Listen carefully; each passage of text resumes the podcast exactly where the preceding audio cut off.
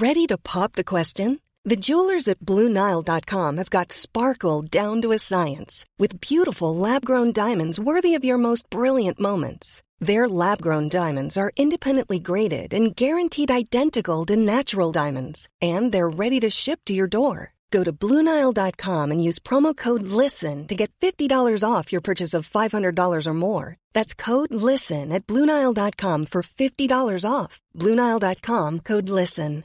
Even when we're on a budget, we still deserve nice things. Quince is a place to scoop up stunning high end goods for 50 to 80% less than similar brands. They have buttery soft cashmere sweaters starting at $50, luxurious Italian leather bags, and so much more. Plus, Quince only works with factories that use safe, ethical, and responsible manufacturing. Get the high-end goods you'll love without the high price tag with Quince. Go to quince.com/style for free shipping and 365-day returns. Hey, it's Danny Pellegrino from Everything Iconic. Ready to upgrade your style game without blowing your budget? Check out Quince. They've got all the good stuff, shirts and polos, activewear and fine leather goods, all at 50 to 80% less than other high-end brands. And the best part? They're all about safe, ethical, and responsible manufacturing. Get that luxury vibe without the luxury price tag. Hit up quince.com slash upgrade for free shipping and 365 day returns on your next order. That's quince.com slash upgrade. C'est parti Salut, je suis Anne-Sophie Supio. Bonjour, je m'appelle Grégory Vacher. Et là, vous êtes sûrement en train de vous dire, mais qu'est-ce que c'est que ce podcast? Eh bien, c'est très simple. Nous partons à la rencontre de personnes qui ont donné un sens à leur vie. Comme ça, nous, on peut s'en inspirer. Et on a appelé ça le plein de sens. Vous me faites le plein. Le plein Oui Il s'appelle comment l'épisode d'aujourd'hui? Écothérapie et balade naturaliste. Merci Francine. Alors, on y va. Bonjour, bah on est avec Magali Coste euh, aujourd'hui, euh, qui elle euh, bah, est propriétaire d'un endroit euh, qui s'appelle le Jardin des Murmures. C'est un grand jardin, c'est ça? Oui, bonjour. Euh, oui, c'est un jardin qui fait un hectare 20 de- d'un seul tenant en fait autour de la maison. Et c'est ça qu'on voulait vous dire. Allez, à la semaine prochaine pour un nouveau podcast. Bon, ça, me- ça me semble être un petit peu léger. On Ah peut ouais. dire où se Ouais. situe euh, le jardin des Oui. murmures? C'est entre Murmures, le Jardin des Murmures. ouais. C'est dans l'entre-deux-mer, en Gironde. Oui, c'est ça, en Gironde, dans l'entre-deux-mer, à 30 km de Bordeaux environ, tout près de Libourne. Ouais. Alors, est-ce que tu peux nous expliquer, Magali, ce qu'est justement le jardin des murmures? Eh ben, le jardin des murmures, du coup, voilà. Donc, je disais, comme je disais tout à l'heure, c'est d'un seul tenant, on a un hectare 20 Ouais, avec euh, tout un tas de, de lieux différents, une grande prairie de 4000 mètres carrés, un jardin médicinal, euh, il y a un parcours sensoriel, ouais. Il y a aussi toute une partie forêt, euh, toute une partie aussi euh, carrière, en fait, qui était présente euh, depuis longtemps euh, ici. Euh, et puis, ça va jusqu'à un ruisseau. Et donc, euh, le Jardin des Murmures bah, propose, en fait, euh, enfin, c'est moi qui propose à la fois des balades naturalistes au jardin, ouais. qui durent toute la matinée, où j'explique, euh, je suis une passionnée des oiseaux, donc j'explique les différentes espèces que nous avons au jardin. Parce Ouais. qu'il y en a environ entre 45 et 50 espèces différentes aujourd'hui. Voilà, donc j'explique aussi les plantes sauvages médicinales qu'il y a au jardin. Parce que toi, t'en fais pousser. Alors, les mal, plantes médicinales sauvages, euh, en fait, moi, je me suis formée sur les plantes euh, sauvages euh, médicinales. Et puis, euh, dans le jardin médicinal, il y a aussi des plantes comme des menthes, euh, il peut y avoir de la sauge, voilà, des romarins, les plantes que l'on trouve en général dans un jardin. Et il y a aussi toutes les plantes sauvages comme le Mm. plantain, le pissenlit, euh, les orties. euh, voilà, je- j'essaie un petit peu d'expliquer aux personnes euh, bah, les atouts hein, un petit peu de ces plantes, leur faire découvrir, euh, parce que souvent, ils connaissent pas forcément ces plantes et toutes les vertus que peuvent avoir les plantes. Ce qui est fou parce qu'il y en a plein dans notre jardin, quoi. C'est ça qui est dingue. Voilà, le plantain, moi les orties, j'ai appris sur le tard qu'on pouvait les manger, qu'on pouvait faire du, Des infusions ouais, du pesto, non? Il y a pas du pesto On d'ortie? peut faire du pesto, du pesto d'alière aussi, hein, c'est très très bon. Voilà, donc du coup, je leur, je leur apprends un petit peu tout ça. Et puis ensuite, bah, leur montrer surtout euh, qu'est-ce qu'un jardin aussi en biodiversité, un jardin surtout accueillant Ouais. pour les oiseaux, pour les insectes, parce que ça, ça me tient vraiment à cœur. Ouais. Euh, je suis refuge LPO, moi, depuis 2016. euh, Oasis Nature également, je fais partie de l'association Humanité Biodiversité. L'association aussi, enfin de la Fédération française Jardin, Nature et Santé, parce que Ouais. je suis aussi dans la partie santé. Et puis, euh, voilà, j'organise la fête de la nature. Ça fait bientôt quatre ans que j'organise la fête de la nature au jardin pour sensibiliser justement euh, bah, les différentes personnes un peu à tout ce que tout ce qu'il y a dans la nature que l'on Mhm. méconnaît et qui nous fait peur souvent, alors qu'en réalité, c'est souvent par méconnaissance comment est-ce qu'on peut cohabiter avec les habitants euh, du jardin, comment est-ce que nous, dans un jardin, est-ce qu'on peut se considérer toujours seul? Avec les animaux autour ou est-ce qu'on peut partager avec eux et comment est-ce qu'on peut comprendre leur mode de vie et leur habitat? Bah, Ça, nous, c'est euh, important. On a eu la, chance avec Anso hier euh, bah, de venir euh, bah, chez toi et faire une mini balade naturaliste. On a pris Oui, quelques ouais. images et tout. Et, euh, et, et c'était super intéressant. Si d'ailleurs vous voulez aller voir, on a goûté euh, de la lierre justement. Du lierre. Non, de Non. la lierre. Ah bon? Et Oui, on a aussi goûté du lierre. et du lierre terrestre. C'est là toi, a- non Je sais pas. Et la lierre, c'est absolument incroyable. Ça, ça sent vraiment l'ail. Ouais, C'est fou. Ah, c'est ça, oui, j'ai mangé ce truc. C'est incroyable. Et le lierre sauvage, c'est quand même un peu plus particulier. Alors, le lierre, je précise bien que c'est le lierre terrestre et non pas le lierre grimpant, hein, Ouais. qui lui Ouais. ne se consomme pas pour nous. Euh, le lierre terrestre, oui, effectivement, c'est pas du tout. euh, ça n'a rien à voir avec le lierre grimpant. hein. C'est vraiment une plante euh, qui est médicinale, hein, donc euh, qui peut se faire en infusion, euh, qui est très bonne aussi avec euh, du petit chèvre frais pour l'apéritif. Ouais. Voilà. Ouais, parce qu'Anso, elle, elle l'a mangé à pleine bouche et elle s'est rendue compte que non, ça se mangeait pas comme ça. Bah, je me suis rendu Mais- compte que c'était un peu fort. Ouais. Pour quelqu'un qui a un jardin, on va dire, euh, un peu classique, euh, euh, tu- tu peux donner des, des exemples, de, de- de- par exemple, de plantes ou de fleurs euh, qui, pourraient, qui peuvent se manger, quoi Alors, qui peuvent se manger. Pour on ceux a- qui ont un jardin qui ont... euh, qui a, Le qui- pissenlit, je pense que le pissenlit, on peut faire des Voilà, salades avec ok. le pissenlit. Il y a la lampsane aussi, qui est une salade que l'on peut varier aussi, euh, que l'on peut mettre aussi en salade. Ça, c'est quoi? C'est une espèce d'herbe qu'on trouve partout? Alors, une espèce d'herbe, bah, euh, oui, enfin, c'est une plante hein, qu'on peut avoir chez soi, qui pousse dans une prairie, par exemple. Ouais. Après, euh, là, Il y a sur- les orties, on Là, disait. sur le moment, voilà, il y a les orties qu'on peut. Alors, on peut manger les orties. Alors, ce qui est bien, c'est plutôt la cuisine que la cuisine. Plus on mange cru, mieux c'est pour, euh, Oui. Pour la santé. Ouais, et puis pour la, Donc, la euh, rapidité du repas aussi. C'est chiant de faire cuire son repas pendant vrai, deux ça. heures. Tu vois, t'as tellement faim des fois. Ouais, non, va dans ton jardin, euh, broute, et puis euh, ça. en faisant attention à ce que tu manges, évidemment. Alors exactement, après, il y a toujours... euh, bon, voilà, on, on essaie de ne pas faire non plus de consommer n'importe quoi. Essaie de Ouais. faire quand même attention.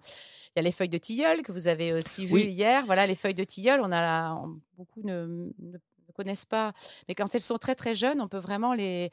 Les, les- les récolter hein, et puis les mettre dans une salade. Euh, C'est vrai que ça, c'est très frais, c'est C'est vraiment un copain le tilleul. hein. ah, complètement. C'est ouais, vraiment. Ouais, toi, peu- c'est parce que t'as pas beaucoup d'amis et que des fois tu parles aux arbres, oui. Mais ça, on t'a déjà dit. Parce que je sens qu'il y a un bon feeling avec son tilleul. Mais...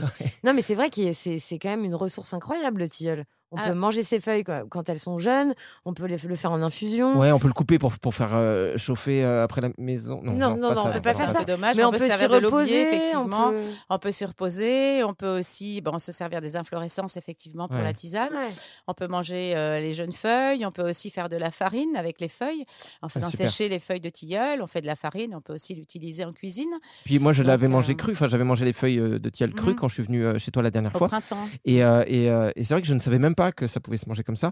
Tu t'attends toujours à ce qu'il y ait un côté un peu, euh, je sais pas comment expliquer, mais un peu âpre ou euh, euh, dans la bouche quand tu manges une feuille d'arbre, Mhm. parce que j'en avais déjà mangé. Me demandez pas pourquoi quand j'étais petit. Moi aussi, je m'ennuyais. Voilà, je jouais aux jeux vidéo et après je mangeais des feuilles d'arbre. Mais euh, mais là, euh, c'était hyper doux, quoi. C'était c'était Ouais, super bon. Ça m'a laissé un super souvenir et c'est le premier truc que j'ai dit à mes parents. Ah, allez manger des feuilles de tilleul et tout. Parce que c'est trop bon. C'est aussi un très grand arbre, donc du coup, ça fait partie des, des arbres hein, euh, qui peuvent aussi héberger beaucoup d'oiseaux. quoi. Donc euh, il y a aussi des grands arbres au jardin des murmures. A- Alors comment tu fais? Parce qu'en fait, on n'habite pas très loin. hein. On, euh, on- on peut. Là, par exemple, tu es venu à pied aujourd'hui chez moi. oui, oui, complètement. Euh, Comment tu fais euh, quand tu es euh, LPO pour, euh, pour continuer, euh, j'ai envie de dire, à t'émerveiller et à euh, passer du bon temps euh, dans des périodes comme celle-ci qu'on connaît, tu vois, c'est-à-dire la période de chasse, quoi. Euh, c'est-à-dire que tout ce qui t'appartient pas autour, quand toi tu observes les oiseaux et tout, euh, est-ce que c'est un truc que tu arrives à faire abstraction ou c'est quand même difficile? Alors, euh, bah, c'est pas toujours facile parce qu'en fait, euh, il y a des bois tout autour, donc forcément, euh, voilà, on peut pas forcément empêcher euh, les personnes de- d'exercer cette activité. Après, euh, bah, moi, j'y vais tous les jours dans le jardin parce que j'observe quand même les oiseaux euh, tous les jours. hein. Je peux dire que c'est vraiment plus qu'une passion, c'est un besoin, c'est un partage. Parce que moi, les oiseaux, ils font vraiment partie de mon univers.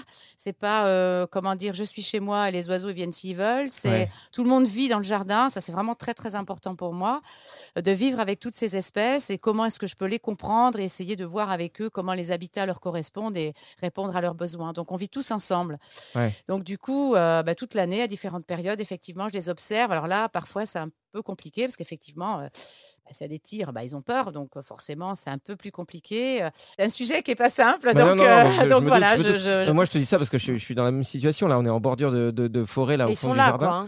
Et ouais, tout à l'heure avec Anso, juste avant qu'on te reçoive, on entendait les, les, les coups de fusil, mais c'est-à-dire que là, je me suis dit, bon, bah, on- enfin voilà, je, je veux pas vous spoiler, mais on va peut-être pas finir cette émission à trois. Voilà.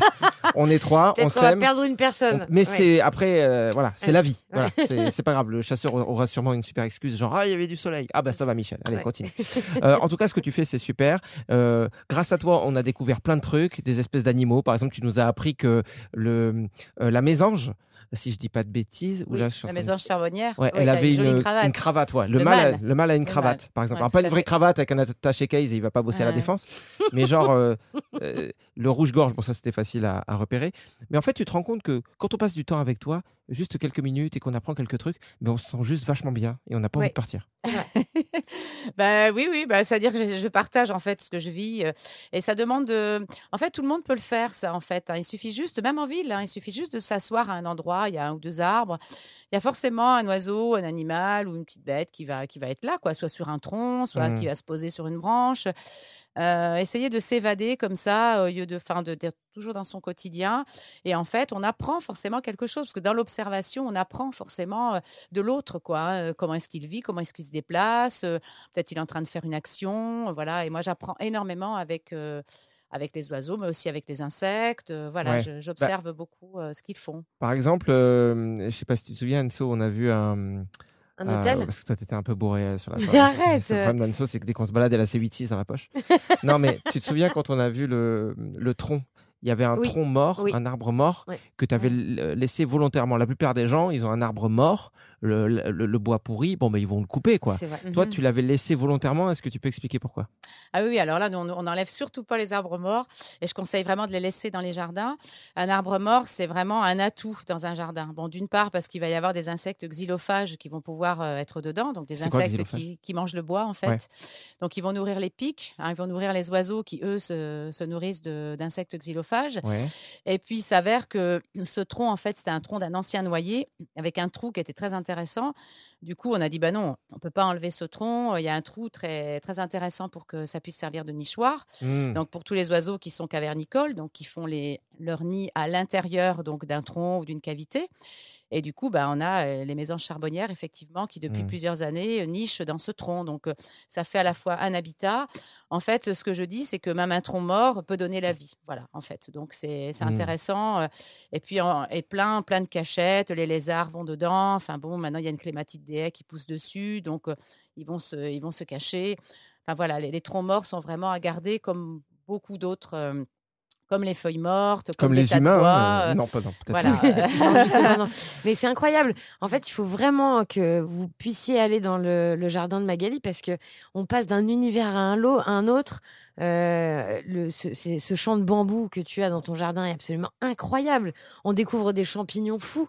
Un champignon qui a l'odeur de cadavre. C'est quand même dingue. Ah ouais, ouais, c'est vrai. C'était quoi ce champignon? On a vu un, un champignon euh, un peu rouge et ouais. Et, tu peux nous expliquer pourquoi il a cette odeur de cadavre? C'est pour attirer les mouches, c'est ça? Alors voilà, enfin alors ce, ce champignon en fait euh, qu'on appelle aussi cœur de sorcière, hein, euh, Ouais. sans donner le nom scientifique, euh, mais voilà ce champignon en fait oui, il a cette odeur de cadavre pour attirer une mouche euh, qui va ensuite pouvoir ben, euh, transporter ensuite, voilà, pouvoir et pour qu'il puisse y avoir d'autres champignons autour. Donc Ouais. forcément ça l'attire. Ouais. C'est une Et, odeur bon, très particulière. T'écris des poésies aussi. euh, tu nous en as lu quelques-unes sur Mhm. justement les oiseaux, qui est vraiment ton. J'ai l'impression que tu as vraiment un, un- Un un lien fort avec Ouais. les oiseaux. Ouais, complètement. Et, et euh, bah, ça, c'est pareil, on pourra le partager pour que les gens le voient. Tu nous en as lu une ou deux, c'était assez malaisant, puisqu'Anso, elle pleurait quoi, à côté. Mais non, parce que c'était très émouvant. C'est très émouvant. Ouais, ouais, mais bon, vraiment pleurer à chaudes larmes. Ah Comme ça, Ouais. c'était, ouais, on, était, on était mal à l'aise. C'est Oui, très je- beau ce que tu fais. On sent qu'il y, a une- je- il y a une vraie connexion, en tout cas, entre toi et la nature. C'est pas juste un truc de bobo parisien Oui. qui se dit euh, Ouais, je vais faire genre, je suis proche de la nature parce que ça me fait passer du temps. Quoi. Ah non, non, du tout. Enfin, moi, je suis née euh, à la campagne. Mes parents Mhm. étaient agriculteurs, donc j'ai toujours, été- toujours été à la campagne. Et euh, depuis petite, euh, bon, j'aime beaucoup aussi les hirondelles. Bon, c'est vrai que j'aime tous les oiseaux, voilà, parce que je les trouve vraiment fascinants, passionnants. Ils sont capables d'imiter, ils communiquent, ils utilisent des outils, ils élèvent leurs petits. Enfin bon, enfin, je, trouve que ces, ces animaux-là sont absolument fantastiques et, Et, euh, et parfois, je dis même, voilà, ce sont mes amis et on peut avoir aussi, être amis avec d'autres espèces tout en les respectant. Hmm. Et euh, il y a des fois, je me dis, bon, même si on pourrait pas dire ça, euh, j'ai pas honte de dire que les oiseaux sont mes amis parce que je partage avec eux, je les respecte, je, je partage avec eux plein de choses et on arrive à se comprendre aussi malgré tout. Euh, T'es même parti à Venise avec un rossignol, tu dire.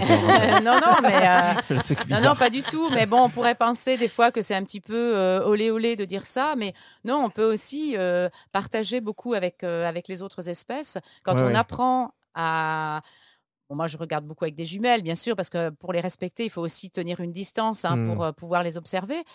Mais c'est vrai que, et depuis toute, toute petite, euh, j'ai toujours vu des hirondelles. Moi, il y avait des hirondelles rustiques chez mes parents.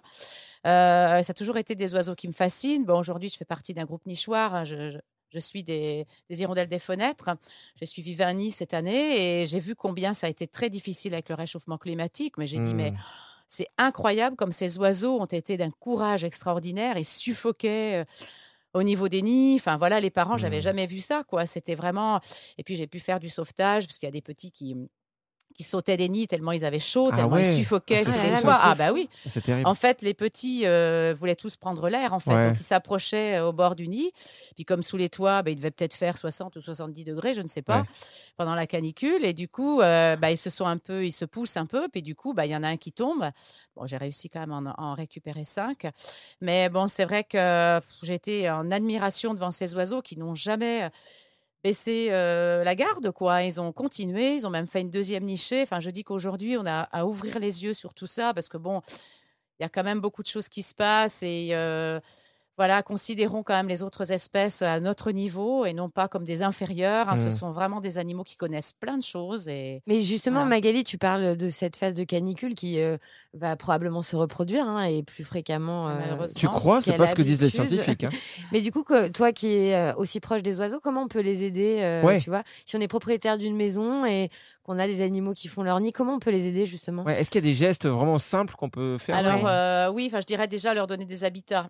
Déjà, enfin c'est comme nous en fait. hein. Quand on déménage dans un lieu, on a envie d'avoir un habitat et on a envie d'avoir de la nourriture. On se dit est-ce qu'il va y avoir une boulangerie à côté ou voilà. Donc on leur fait une boulangerie? Le mec, Les oiseaux, c'est pareil. Bah oui, en fait, euh, on pourrait dire ça comme ça. Alors surtout, on donne pas de pain aux oiseaux, je précise, parce qu'on dit la boulangerie. Mais, D'accord. mais par contre, euh, essayer de leur offrir effectivement ce qu'on dirait le gîte et le couvert, c'est-à-dire euh, des habitats, mais des habitats qui leur correspondent. Mhm. Hein, on parle toujours de, des quatre strates, hein, la strate ras du sol, la strate herbacée, qui va Ah elle. non, je connais pas du tout ça. Moi non plus. C'est quoi strat?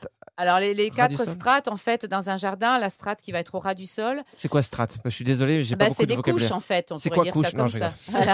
c'est le sol en fait. On va dire ça comme ça. Ok. Et donc au sol, bah, il y a déjà, il y a plein de, il y a déjà, il y a plein d'insectes. Enfin, il y a des cloportes, il va y avoir aussi des vers de terre, il va y avoir euh, des feuilles mortes et tout ça. Donc là, les oiseaux vont pouvoir trouver de la nourriture au sol. Ok. Ah, donc on va pouvoir laisser les feuilles mortes là en ce moment que c'est l'automne. Hein, on laisse des tas de feuilles. On peut laisser des tas de bois. On évite de tondre pour qu'il puisse y avoir aussi toute une euh, diversité peut-être d'insectes qui va aussi nourrir euh, les Mhm. oiseaux? Alors ça, ça va être la strate du dessus, ce qu'on appelle la Ah. strate herbacée. Donc la strate où on peut laisser dans son jardin effectivement un morceau non tondu.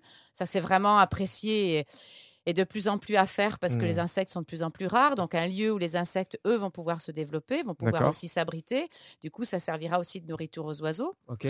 Ensuite, on a la strate qu'on appelle arbustive, avec euh, bah, les arbustes, hein, euh, le cornouiller. On va trouver, euh, il peut y avoir différentes, différentes plantes en arbuste, le sureau, des plantes qui vont être aussi nourricières.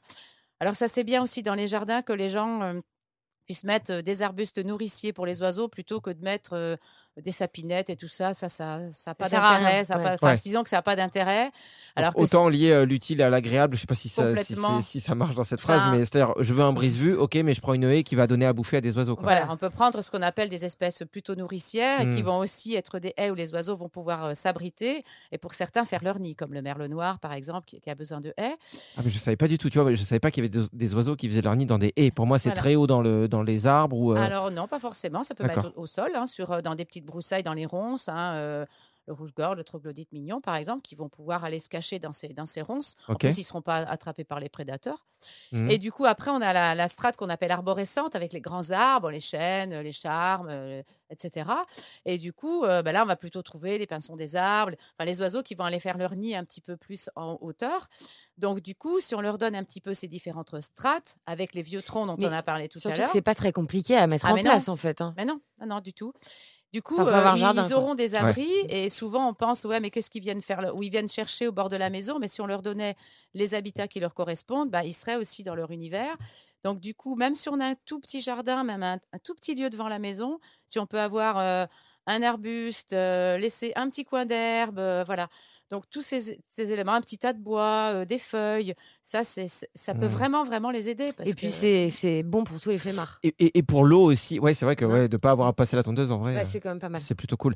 Euh, moi, j'avoue que j'avais fait ça l'année dernière. J'avais laissé toute une partie du jardin euh, bah, sans tonte, bah, parce que justement, j'étais venu chez toi et que je me souviens, tu m'avais dit très gentiment, euh, si je passe devant chez toi, que je vois c'est tondu, que c'est tondu, euh, je te bute. Je crois que ça.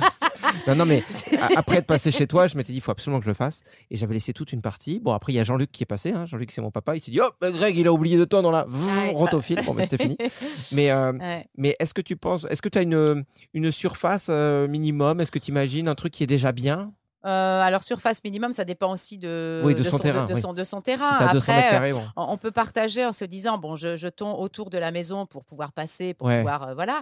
Et puis après, peut-être qu'un petit peu plus loin, on peut laisser euh, un petit carré. Ça peut même être euh, tout petit, hein, c'est pas Genre, obligé. si c'est 50 mètres carrés, est-ce que ça sert à rien ou c'est Ah faut bah, quand ça même le sert faire? toujours, ça sert toujours. Ouais, hein. Même sur un balcon, hein, quelqu'un qui va mettre euh, une petite jardinière avec euh, quelques plantes, il y aura forcément un papillon qui va venir, euh, une abeille, un insecte, voilà. Enfin, je veux dire, on peut toujours accueillir, même si petit qu'il soit. c'est pas forcément avoir des grands terrains et se dire, moi, je peux pas parce que j'ai pas un grand terrain. Tout le monde peut faire à son niveau et tout le monde peut, voilà, euh, faire des petites choses pour partager. Mais attends, Et, je comprends euh, pas quand tu dis tout le monde n'a pas un grand terrain. Tout le monde n'a pas genre 5000 mètres carrés de terrain en France? Oh, les mon Dieu. Je te jure. Moi, c'est le devant de ma porte.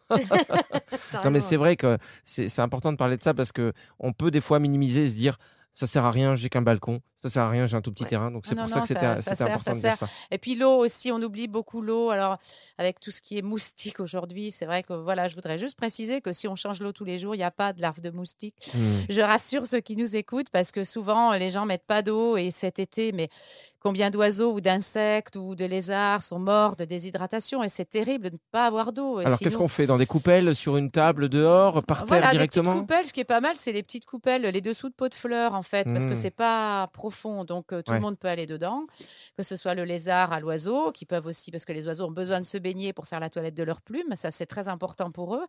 Il y a rien de tel que d'avoir de, l'eau et de ne pas pouvoir l'atteindre, quoi. Mm. Enfin, nous, on- n'aimerait pas subir ça, mais par contre, si on change l'eau tous les jours, bon bah ou même deux jours, c'est les larves de moustiques ne se développeront pas, elles n'auront pas Mm. encore assez de temps pour se développer, donc ça risque rien. Et c'est vraiment important de mettre de l'eau toute l'année, même l'hiver. hein, on boit l'hiver, nous aussi. Hmm. Mettre toute l'année dans son jardin. Et ça, vraiment, c'est important que chacun. euh, J'avais même fait des petites affiches que j'ai distribuées à droite à gauche en disant mais mettez de l'eau, mais même devant une porte de magasin, sur un balcon, une coupelle peut vraiment sauver. euh, Ouais. Des vies parce que cet été ça a été très compliqué et beaucoup d'oiseaux ont été déshydratés, d'oiseaux et d'autres euh, Ouais. d'autres animaux et ça c'est terrible. Il faut vraiment avoir conscience de ça. Est-ce qu'il faudrait faire ça quand même toute l'année? Ah oui complètement. Mais pour ça, il faut avoir euh, de l'eau chez soi, Anso, euh, entre les bouteilles de vin blanc. Ou, tu vois, il faut quand même avoir un truc potable. Voilà, Ouais, que tu le saches que les oiseaux ne boivent pas la même chose que toi. Peut-être qu'un oiseau pourrait devenir sommelier. Je sais pas.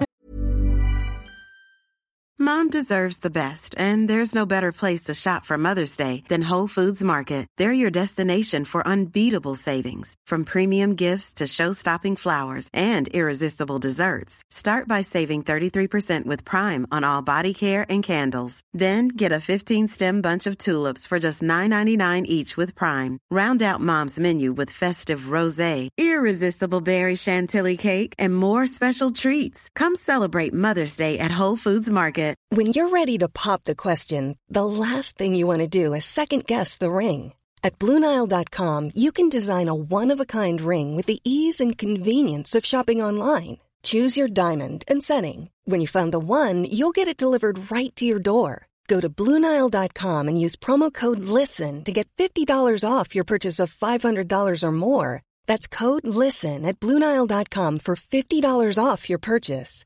Bluenile.com code LISTEN. Mais euh, c'est très intéressant de parler de tout ça et ça nous permet aussi de passer à la suite parce que euh, le fait euh, justement de, grâce à, aux balades naturalistes et de rentrer en contact avec la nature, d'avoir ce, lien avec les oiseaux, on voit à quel point toi ça te porte et à quel point tu as l'air d'être une femme bah, juste équilibrée, bien et je suis en train de. te- Tu la dragues Ouais, là, non ouais, j'avoue. J'avoue que là, j'étais en train de me dire, mais comment Mais tu parles que Et euh, est-ce que ça te dit un concert de jazz euh, ce soir? Non, ce que je voulais dire, c'est que ce bien-être que nous apporte la nature et dont on a déjà parlé, dont, dont on parlera souvent dans ce podcast, euh, ben, tu en as fait une thérapie aussi. Je voulais- je voudrais qu'on parle aussi des, des, des- des sessions d'écothérapie que tu Mhm. pratiques euh, dans ton jardin avec des, des patients qui sont atteints du cancer. Alors oui, effectivement, j'ai alors j'ai double euh, activité en fait. Je fais à la fois des tout ce qui est animation nature, balade naturaliste, et je suis aussi à côté écothérapeute puisque j'ai été formée en thérapie cognitive et comportementale. Et du coup, euh, en écothérapie, effectivement, bah, soit c'est des bains de forêt. Alors euh, quand on dit bains de forêt, c'est vraiment plus axé sur le sensoriel et pas du tout axé sur d'autres d'autres techniques. Alors, ça veut dire quoi sensoriel? Quand on fait une balade sensorielle en forêt, c'est quoi? Alors, une balade sensorielle en forêt, ça va être essayer de, essayer de développer ses sens et de penser vraiment à ce que l'on fait. hein. D'accord. Quand on sent, quand on observe, quand on écoute, quand on touche, on est vraiment conscient dans ce que l'on fait. Donc, du coup, on prend, on prend beaucoup plus conscience de, euh, par exemple, de l'observation. On va pas juste voir, mais on va vraiment observer, mais observer de façon très, très précise. hein. Donc, ça permet de- d'évader aussi son cerveau, de ne plus être dans ses activités euh, du quotidien et de se dire voilà mais en fait est-ce que j'ai vraiment l'habitude d'aller observer euh, je sais pas euh, l'infiniment petit hein, une fourmi euh, les, les caractéristiques d'une feuille enfin voilà ça va être vraiment des petites choses qu'on n'a pas du tout du tout l'habitude de faire ce qui fait que ça prend vraiment on prend vraiment du recul par rapport à son quotidien on n'y pense plus en fait quand on fait ça Ouais.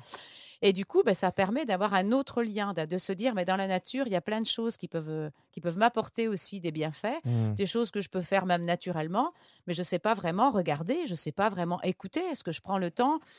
Justement, je reprends l'exemple des oiseaux. Quand un oiseau chante, l'autre, il l'écoute. Il attend qu'il ait fini sa phrase pour pouvoir répondre. Alors que chez les humains, souvent, mais tais-toi, je parle, parce qu'on on n'a pas forcément tendance à écouter l'autre. Ouais, ouais. Du coup, euh, ça, c'est important aussi de voir euh, un petit peu par les différents sens, le sens de la proprioception hein, de son corps, par exemple, comment est-ce qu'on est conscient de son corps. Donc, vous faites des fois des marches euh, pieds nus, des trucs comme ça? Ah oui, bien sûr, oui, oui. Enfin, alors après, on va pas faire toute la marche pieds nus, mais Ouais. ça peut faire partie des Dans activités. les orties, je crois. Alors voilà, c'est ça. Non, non, je les amène pas dans les Ouais, orties. Mais du coup, euh, alors l'ortie pourrait être euh, pourrait être aussi euh, dans le dans le sens de la nociception, c'est-à-dire tout le sens de ce qu'on appelle le sens de la douleur, Ouais. parce que les personnes qui ont qui ont des maladies ou qui sont malades, voilà, ou qui ont des difficultés, bah, ça leur permet aussi de dire jusqu'à quel moment je ressens cette douleur, Ouais. comment, Mm. voilà. Donc c'est un sens qu'on travaille aussi, le sens de la thermoception, le froid, le chaud la proprioception, puis les cinq sens que l'on connaît. euh, voilà, donc on, est, on travaille vraiment sur, les, sur neuf sens, en fait. Euh, je voulais juste savoir, euh, parce qu'on disait écothérapie par rapport aux malades du cancer, Ouais. si on peut juste Ouais. établir ce lien entre ce que tu racontes là et des patients atteints du cancer, en... puisqu'on parle d'écothérapie, qu'est-ce que leur apporte la nature? Est-ce que ça guérit la maladie? Est-ce que non, ça, non, non. est-ce que ça peut Alors, en fait, en fait moi, j'ai commencé à travailler avec ces personnes-là parce que j'ai créé donc un, un dispositif qui s'appelle Rebondir, donc que j'ai euh, avec, les, avec lesquels j'ai j'ai pu donc faire euh, différentes séances euh, en clinique sur Bordeaux et hôpital. Ouais. Voilà, donc j'ai commencé à travailler avec les centres hospitaliers. Et ensuite, à la suite de, de ce programme Rebondir, j'ai invité les patientes donc à venir au jardin pour pouvoir poursuivre cette activité. Alors, non pas du tout guérir, euh, voilà, on ne peut pas parler de guérison. Mais on va fait, parler de mieux-être plutôt, Ouais, de mieux dire, appréhender en la maladie, de pouvoir éviter d'avoir du stress. Donc, comment la nature peut les amener à se sentir mieux, à pouvoir avoir aussi euh, se sentir un peu moins oppressé, se sentir un peu moins stressé, euh, voilà, de, de pouvoir avoir des, des moments euh, dans la journée où on peut aller se poser dans la nature, ce qui n'est pas forcément leur habitude, comment on fait, euh, voilà. Hmm. Donc ça leur permet, ça leur fait du bien parce que pendant toute une matinée, pendant trois heures, elles sont avec moi au jardin à faire différentes activités. Et du coup, bah, la nature euh, permet vraiment ce lien. Et le lien, justement, est des jardins de soins, parce que moi, jardin de, des murmures est à la fois jardin de soins et de découverte de la nature. Et j'en profite pour dire que les jardins de soins, ce sont vraiment euh, des vrais jardins de soins. C'est vraiment du soin pour les personnes euh, euh, fragilisées, des personnes effectivement en stress. Alors, je n'ai pas que des personnes qui ont le cancer. hein. Il peut y avoir aussi des personnes qui ont qui ont des difficultés psychologiques, burn-out, ou simplement des personnes fragilisées, ou, ou des personnes qui ont envie de passer un temps pour se sentir mieux. Oui, tout parce que je pense que ça hein. ferait vraiment du bien à absolument tout le monde. hein. Bah oui. Bah, Enfin, moi, je, je suis pas médecin, euh, contrairement à ce qu'on pourrait croire, parce que c'est vrai que je me, je me balade souvent avec une, Un une- stéthoscope. Ouais, et une blouse blanche. non, mais je, je suis pas médecin, j'y connais rien, mais, mais euh, bon, on entend quand même souvent le fait que si on est bien dans son corps, si on est bien dans sa tête, si on est en paix, euh, forcément, euh, peu importe la maladie de laquelle on est euh, atteint, euh, ça, ça va aider en tout cas. Ça- ça- Mhm. Le stress est, est un facteur aggravant, quoi, quand on Oui, a. bien sûr. Ah ben complètement. Puis bon, après, on a toujours peur de la récidive, de tout ça. Alors donc, Mm. comment est-ce que je peux me sentir mieux? Il y a beaucoup la peur. On a, on a peur parce que quand on a des traitements, quand on a, on est vraiment dans un autre univers. Donc, comment je peux lâcher mon corps? Comment je, comment je peux me sentir mieux? Et comment par la nature Ben voilà, en l'observant, je peux aussi, euh, voilà, voir un petit peu ma vie euh, Mm. différemment en fait. Ok. Alors vas-y, Anso, désolé, je t'ai coupé tout à l'heure. euh, J'espère que tu m'en veux pas trop, mais vu que tu me regardes pas trop. Si, si, je t'en veux vraiment Ah, infiniment. bon, tant pis. Euh, comment t'en es arrivé là, Magali, justement? Parce que là, il y a le jardin, il y a les oiseaux, il y a l'écothérapie. Euh, Comment tout a démarré? Alors en fait, euh, moi, ma carrière, elle démarre. J'étais enseignante en fait. Bon, j'ai dit tout à l'heure que j'étais née à la campagne. Ouais. Euh, j'ai enseigné l'œnologie. J'ai commencé par l'œnologie, donc Ah, le monde du vin. bah, je- c'est pour ça qu'on s'entend si bien, Magali. J'ai commencé par le monde du vin. Voilà, j'étais enseignante en œnologie pendant 20 ans. Euh, ensuite, bah, voilà, avec les aléas de la vie, du licenciement économique, euh, je suis donc partie euh, quelques années euh, travailler en Bourgogne où j'ai été adjointe de direction du CFA viticole de Beaune. Ensuite, j'ai été pendant 12 ans ingénieure d'études sur Dijon. Voilà, et donc je me suis beaucoup occupée aussi de, des jeunes formateurs de l'enseignement agricole Hmm. qui prenaient leurs fonctions. Voilà, donc j'étais ingénieure pédagogique, mais toujours dans, dans au ministère de l'Agriculture, donc pendant 12 ans. Ouais. Et puis ensuite, euh, voilà, bon, il m'est arrivé des, des- des soucis de santé sérieux, donc euh, du coup, euh, ben voilà, j'ai préféré repartir de cette région, revenir sur la région de Bordeaux. Donc j'ai continué à travailler en télétravail et moi ça m'a pas réussi du tout parce que j'ai eu un grand isolement. Donc voilà, ça m'allait Mm. pas. Fallait que je fasse autre chose. Donc bah, du coup, je me suis formée, comme j'ai dit tout à l'heure, à tout ce qui est thérapie cognitive et comportementale. Et puis ensuite, voilà, j'ai commencé à créer ce dispositif là pour les patientes. Ouais. Et en même temps, euh, quand j'ai acheté ce jardin, ben voilà, je me suis formée aussi euh, ben, euh, avec la LPO, avec d'autres voilà, d'au- d'autres structures au niveau de, de la nature, sur les plantes sauvages. Enfin voilà, j'ai fait quand même pas mal de formations, mais je suis aussi très autodidacte. Moi, je lis beaucoup, beaucoup de lectures scientifiques, beaucoup de, de livres. Je participe aussi à des colloques, etc. Et du coup, euh, des observations, parce que je me dis que voilà, observer tous les jours la nature et le vivant, ben, on apprend beaucoup. Donc moi, j'apprends beaucoup par des observations personnelles. euh, que je partage beaucoup aussi euh, quand je fais mes balades naturalistes, hein, du Mhm. retour d'expérience. Je trouve que c'est intéressant. Et donc voilà, et je me suis dit à un moment donné, ben, je veux, je veux plus être salariée, je veux m'installer en tant qu'auto-entreprise. Et donc euh, voilà, je me suis installée en 2019. Alors malheureusement, bon, avant Ouais, la crise de, c'était de pas- Covid, donc ouais. ça a été compliqué pour démarrer. Ouais. Mais voilà, donc je, maintenant, je suis en auto-entreprise, euh, à la fois euh, dans la découverte de la nature, des animations nature que j'anime aussi dans les écoles, les centres de loisirs, etc. Et puis aussi, euh, voilà, et puis aussi l'écothérapie. J'ai ces deux volets en fait, découverte de la nature, écothérapie. Et est-ce que tu étais une femme différente si, justement on avait fait, on avait discuté ensemble il y a quelques années quand tu étais encore dans, ton taf, euh, c'est-à-dire enfermé dans des bureaux euh, euh, Est-ce que est-ce que tu avais un équilibre différent, tu avais un rapport à la vie différent? Est-ce que toi aussi tu as été un peu dans le, dans le speed de la vie, de vite, vite, vite, il y a des horaires respectés, puis il faut aller faire les Euh, courses, et puis machin? Oui, oui, bien sûr. Bah oui, oui, bien sûr. Bon, après, euh, enfin, moi, j'ai toujours été quand même en lien avec la nature. Donc, Ouais, euh, bon, euh, j'ai jamais quitté la nature. Mais c'est vrai qu'aujourd'hui, bah, j'y suis, euh, j'y vis dedans, quoi. Enfin, Ouais. je veux dire, là, oui, oui, ça m'a quand même permis de. Ça t'a apaisé Ça a changé ta personnalité ça... Est-ce que tu es moins stressé qu'avant? Alors, ça m'a aidé effectivement, ben, moi déjà à surmonter ce que j'ai euh, ce Bah, que j'ai enduré, voilà. Donc ça m'a bien aidé. Et puis ensuite, euh, ça m'a ouvert les yeux sur beaucoup de choses. Et j'ai appris en fait. euh, euh, comment dire On pense toujours que c'est les humains qui connaissent tout le tout le savoir, mais en fait, moi Mm. j'apprends beaucoup. Je je, redis- je le redis pardon souvent. Mais euh, voilà, quand j'ai commencé vraiment à plus observer les oiseaux, à plus être euh, observatrice de plus près, même au niveau des insectes, j'ai vraiment appris. Ça, oui, ça permet de, de se remettre en question. Ça permet de se dire que finalement, on est tout petit, hein, les humains. euh, voilà, on est, euh, on a beaucoup, beaucoup à apprendre des espèces qui nous entourent. Voilà, Ouais. et ça, c'est vraiment, ce serait vraiment bien que ça évolue parce que on a vraiment à en apprendre. Nous, on a de la technologie, mais si on nous enlève la technologie, qu'est-ce qu'on arrive à faire? Alors que eux, quand on voit tout ce qu'ils savent faire et s'adapter, euh, c'est sachant que c'est de plus en plus compliqué pour eux de s'adapter parce que ça va très vite. Ouais. Les changements vont vraiment vite. Donc effectivement, et tout ça, je le partage ben, avec les patients, mais aussi avec euh, les enfants. J'aime beaucoup euh, euh, partager tout ça avec les enfants dans les écoles et tout, parce que ben, eux, voilà, ils sont sensibles à tout ça. Ils n'ont pas comme nous, hein, justement, tout ce stress et tout ça. Donc, euh, sont nos petits ambassadeurs. Et je trouve que c'est bien de pouvoir déjà leur montrer un peu tout ce qui, tout ce qui nous entoure pour qu'ils puissent se protéger, parce que c'est vrai, on a vraiment une nature en danger aujourd'hui. Hmm. Et tu proposes pas des ateliers pour les enfants le mercredi? Que je sais pas trop quoi faire des miens le mercredi. Alors euh, oui, ça pourrait. Bah, oui, oui, bah, là, euh, pendant les vacances, oui, il va y avoir des ateliers là pendant les vacances sur Des le ateliers de nourrissage. 14 jours, t'en as non, non.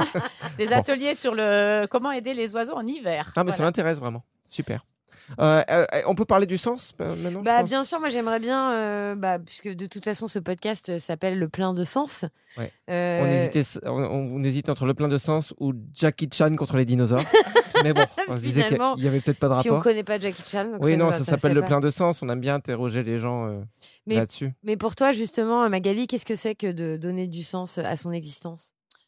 Alors, donner du sens à son existence, moi, je dirais que c'est. euh, euh, que la, enfin, que la vie, euh, que la vie que l'on mène nous corresponde en fait. Mm. Euh, je pense que donner du sens à sa vie, c'est alors je vois le sens, il y a plusieurs euh, effets de sens, mais donner du sens à sa vie, c'est voilà, est-ce que je me sens bien, comment je me sens euh, dans mon dans mon élément, euh, voilà, pour être en adéquation avec ses valeurs. Parce qu'en fait, donner du sens à sa vie, c'est être en adéquation avec ses valeurs. C'est quoi mes valeurs, mes valeurs propres aujourd'hui?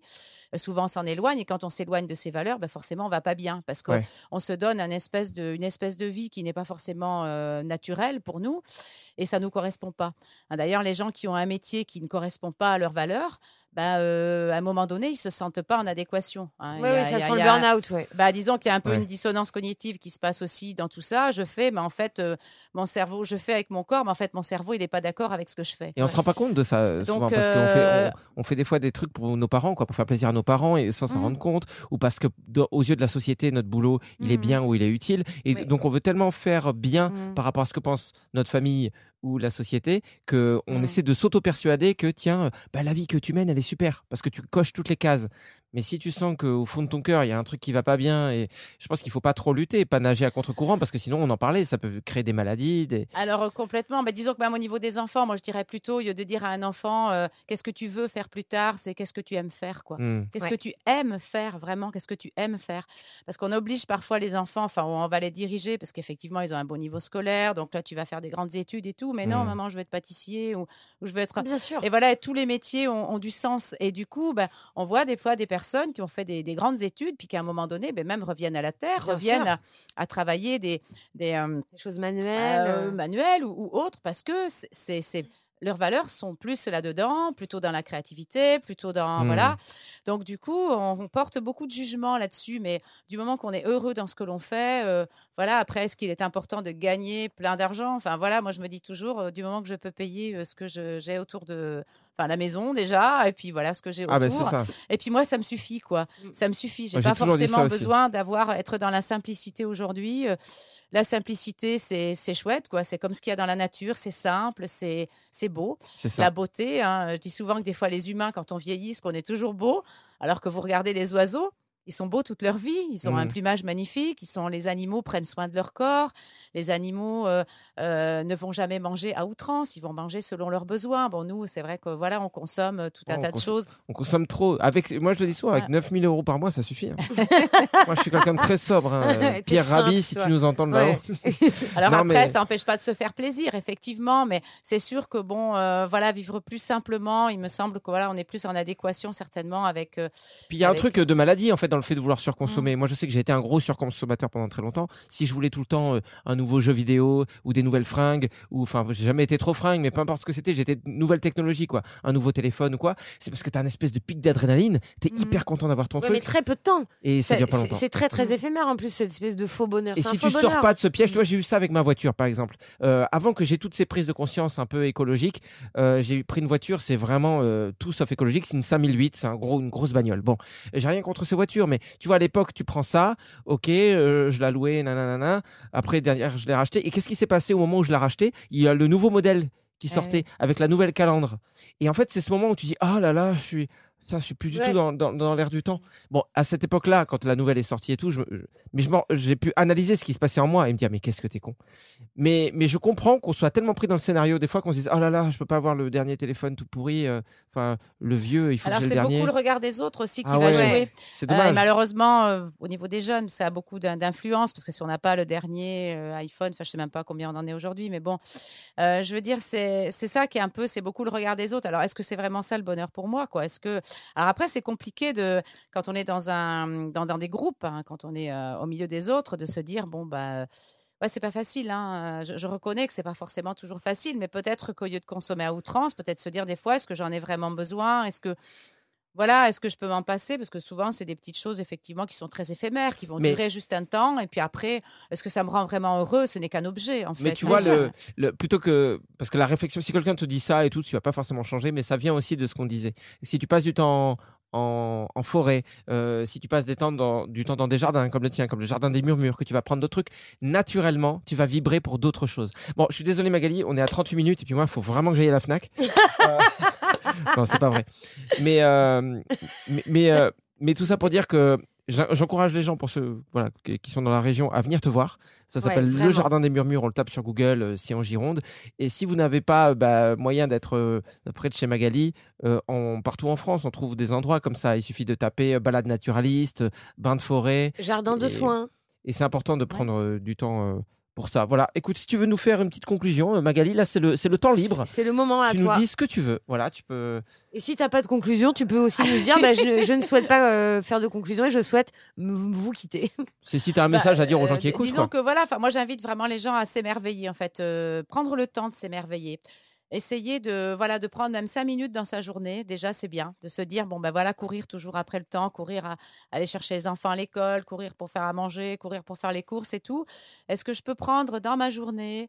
Voilà, je vous invite vraiment tous à prendre au moins 10-15 minutes dans votre journée pour vous émerveiller, pour juste vous asseoir, euh, regarder ce qui vous entoure, Écoutez, écoutez, ce que, ce, que ce soit même en ville où voilà, on se pose et on se dit voilà, qu'est-ce que euh, qu'est-ce qu'il y a autour de moi? Et ça peut inviter aussi les enfants à s'émerveiller à- avec des petites choses, euh, à jouer les mains dans la terre aussi. Voilà, la terre hein, Mhm. qui est quand même euh, voilà, on dit souvent c'est sale, ben non parce que c'est de, de là où on vient aussi. Hmm.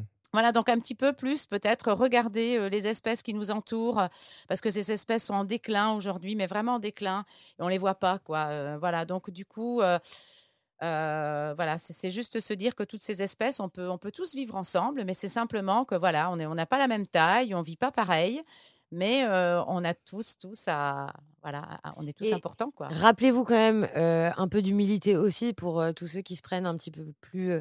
pour des gens plus forts que les oiseaux, par exemple, les oiseaux n'ont pas de facture, contrairement à nous. C'est vrai. Donc, euh, tu vois, déjà. C'est vrai que les, les, les, oiseaux ne se sont pas pris 15% là, sur les factures énergétiques. ouais. Exactement. Donc si on avait vécu comme des oiseaux, Voilà, on on n'en aurait moins serait de pas là. problèmes. C'est vrai, c'est vrai. Mm. Après, moi, j'arrive à pondre des œufs. hein. on va pas, on va pas aller plus loin dans cette Oula. phrase parce que ouais, c'est. Bah, Magali, moi, je vais venir avec toi, je vais partir aussi. Bah, merci, c'était très beau ce que tu as dit, Ouais. Magali. Merci beaucoup ça. merci, merci beaucoup. Bah, après, on peut aller regarder sur le site. Alors après, voilà, moi, je ne reçois que des petits groupes parce que justement, je protège le milieu. Ouais. Donc voilà, donc des petits groupes de cinq personnes, voilà, sur rendez-vous. Il suffit de m'appeler et puis de, de venir passer une matinée en balade naturaliste au jardin. Ce sera avec grand plaisir. Vraiment, allez-y, c'est super. Et on, mettra, on choses. mettra les liens euh, sur Ouais. notre compte Instagram. Notre compte Instagram, euh, bah, c'est le nom de, de notre prod, puisque nous avons une prod avec Oui. Anne-Sou. Attention, ça s'appelle la prod au fond du jardin, tout attaché. Et euh, si vous allez euh, sur notre compte sur Instagram, vous pourrez trouver euh, tous les liens qui vous mènent vers Magali. Merci d'avoir euh, d'avoir été avec nous. Merci. Salut À très Magali, bientôt. à bientôt. Salut. Merci d'avoir suivi cet épisode du plein de sens. Il y en a un tous les mardis. Et en attendant, vous pouvez nous retrouver sur nos réseaux sociaux. Oui, il suffit de taper la prod au fond du jardin sur Facebook, Instagram par exemple. Ah ouais, Suivez-nous, c'est sympa. Suivez-nous. Et même dans la rue, suivez-nous. Oui. On fera une queue le le. C'est collégial. Mom deserves the best, and there's no better place to shop for Mother's Day than Whole Foods Market. They're your destination for unbeatable savings, from premium gifts to show-stopping flowers and irresistible desserts. Start by saving 33% with Prime on all body care and candles. Then get a 15-stem bunch of tulips for just $9.99 each with Prime. Round out Mom's menu with festive rosé, irresistible berry chantilly cake, and more special treats. Come celebrate Mother's Day at Whole Foods Market. Planning for your next trip? Elevate your travel style with Quince. Quince has all the jet setting essentials you'll want for your next getaway, like European linen, premium luggage options, buttery soft Italian leather bags, and so much more. And it's all priced at 50 to 80% less than similar brands. Plus, Quince only works with factories that use safe and ethical manufacturing practices. Pack your bags with high-quality essentials you'll be wearing for vacations to come with Quince. Go to quince.com slash trip for free shipping and 365-day returns. Flexibility is great. That's why there's yoga. Flexibility for your insurance coverage is great too. That's why there's United Healthcare Insurance Plans. Underwritten by Golden Rule Insurance Company, United Healthcare Insurance Plans offer flexible, budget friendly coverage for medical, vision, dental, and more. One of these plans may be right for you if you're, say, between jobs, coming off your parents' plan, turning a side hustle into a full hustle, or even missed open enrollment. Want more flexibility? Find out more about United Healthcare Insurance Plans at uh1.com.